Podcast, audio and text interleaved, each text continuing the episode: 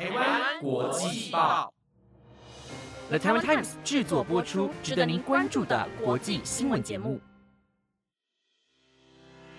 欢迎收听台湾国际报，我是蔡婷，马上带你来关心今天三月二十七号的国际新闻重点。Hello，听众朋友们，晚安！我们马上来看到今天的重点新闻。今天的新闻内容有：普丁将在白俄部署核武，欧盟提出新制裁，台湾与洪都拉斯断交，红国要求巨额金援，以及香港疫情后的首场游行，限制多到遭批假民主。还有美国龙卷风狂袭，竟然有两只老虎脱逃。还有赴日旅客注意了，日本多数的休闲设施门票高涨。如果你对以上的新闻内容感兴趣的话，那就跟我一起听下去吧。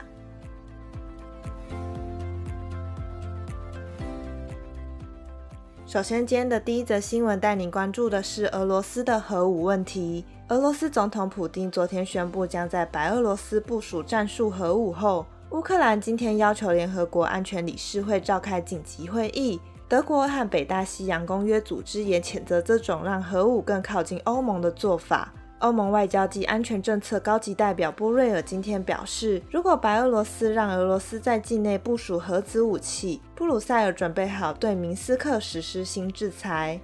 波瑞尔在推文中称，白俄罗斯存放俄罗斯的核武将意味不负责任地让事态升级，威胁整个欧洲安全。白俄罗斯仍然可以停止这么做，那是他们的选择。欧洲联盟已经准备好以进一步的制裁做出回应。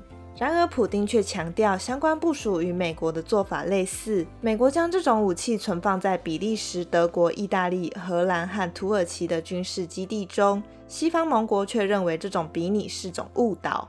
自从俄罗斯全面入侵乌克兰以来，发生核战的疑虑升高。专家认为，莫斯科很可能会被称为战术核武的小型战场武器进行攻击，而不是强而有力的长城核武战略。不过，白宫国家安全会议发言人科比今天也表示，美国目前还没有看到俄罗斯已经移动任何核武的迹象。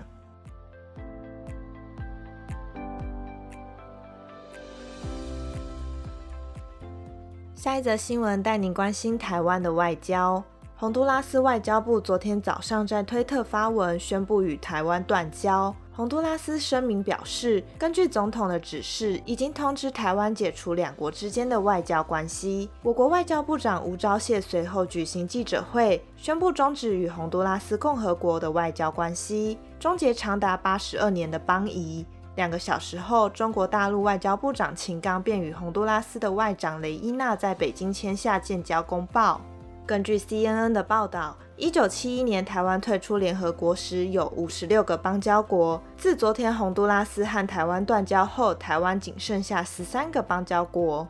吴钊燮在记者会上指出，洪都拉斯共和国政府和中华人民共和国政府正在进行建交谈判。经沟通无效，为了维护国家主权和尊严，决定自即日起终止与洪都拉斯共和国的外交关系，并全面停止双边的合作计划，包含撤离双边的大使馆。另外，有媒体问到洪都拉斯对台湾所求的部分，吴钊燮指出，今年三月十三日，大使馆突然收到红国来信，信中提到的金额皆与去年的要求有所调整，该医院的金额提高至九千万美金。水坝也提高至三亿五千万美金，同时也希望台湾帮忙吃掉红国的二十亿美金债务。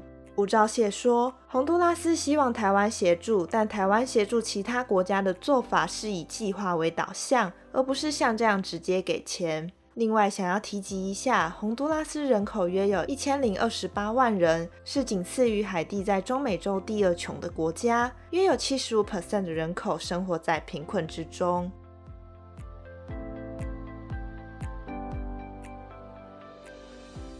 下一则，一起来看到香港的游行。香港昨天举行疫情后的首场游行，应警方要求，主办方规定参加者的脖子上需挂号码牌，且在流动封锁线内游行。学者表示，游行示威是市民表达意见的权利，施加不合理的限制是假民主、假游行。香港的将军澳都会议业主委员会。昨天早上举行反对政府填海的集会游行，先前已获香港警方发出不反对通知书。这场游行是香港去年年底解除疫情限制后的首场游行，并且是提出反对政策的诉求。不少人都关注香港自2019年的反送中运动，以及2020年实施港区国安法。疫情后，香港政府声称社会恢复常态后，示威游行会如何演变？警方对这次的游行做出多项限制，包括人数上限为一百人，以及参加者要遵守禁蒙面法规定，不可以戴口罩等。据都会易快讯脸书专业，主办方建议参与者可以穿着白色、橙色、绿色或红色上衣，以及必须遵守香港的国安法，不得展示任何违法的物品或发表煽动性言论，也严禁中途加入游行队伍。据了解，警方曾经提醒主办方，要求参与者不要穿敏感颜色的衣服，包括黄和黑。学者黄伟国表示，游行示威是市民表达意见的合法权利，在真正民主的地方，不会对游行示威施加类似的限制。而香港警方却施加这么多的限制，又全天候监视，也显示香港已经回不去从前。他也说，这种游行方式有可能会成为香港游行示威的新常态。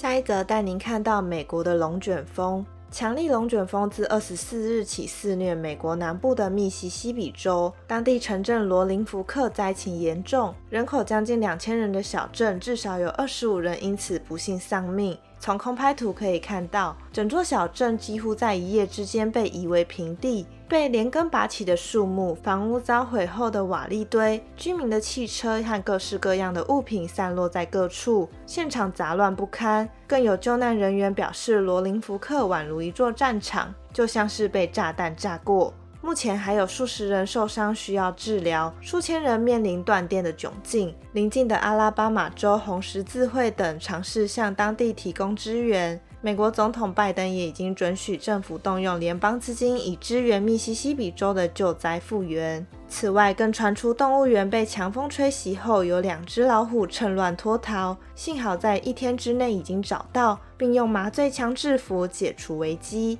而美国国土安全部长马约卡斯周日亲自到灾区，承诺联邦政府将协助重建。他说：“我们来亲自看看，告诉密西西比的居民，我们来了，而且不止今天，而是长期的支持。只是风灾噩梦恐怕还没有结束。乔治亚州星期天也有龙卷风侵袭。CNN 气象主播表示，看看这一团经过。”路易斯安那中北部的风暴目前一路朝密西西比，这将会再次扫过已经被摧残的地带。风暴一波接一波，美国南部灾区恐怕还没有开始清理工作，就得担心二度重创。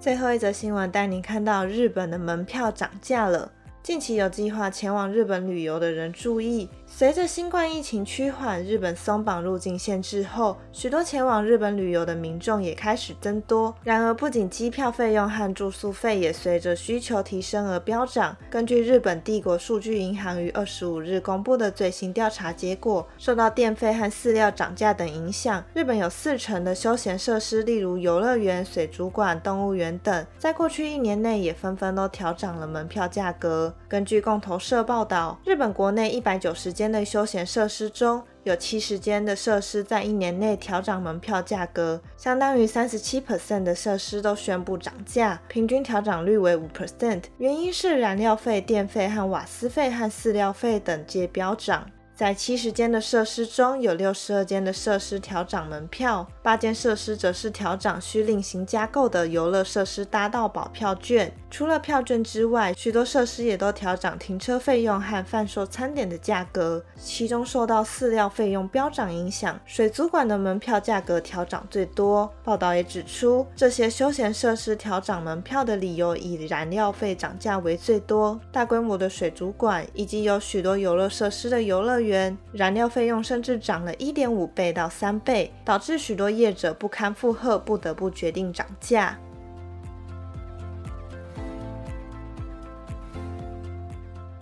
以上就是今天台湾国际报的五则新闻内容，感谢您的收听。本节目皆由了台湾 Times 制作播出。如果对节目有任何的建议或想法，都欢迎到 IG 或者是 Apple Podcast 告诉我们。希望你会喜欢今晚的内容，那我们就下礼拜见喽，拜拜。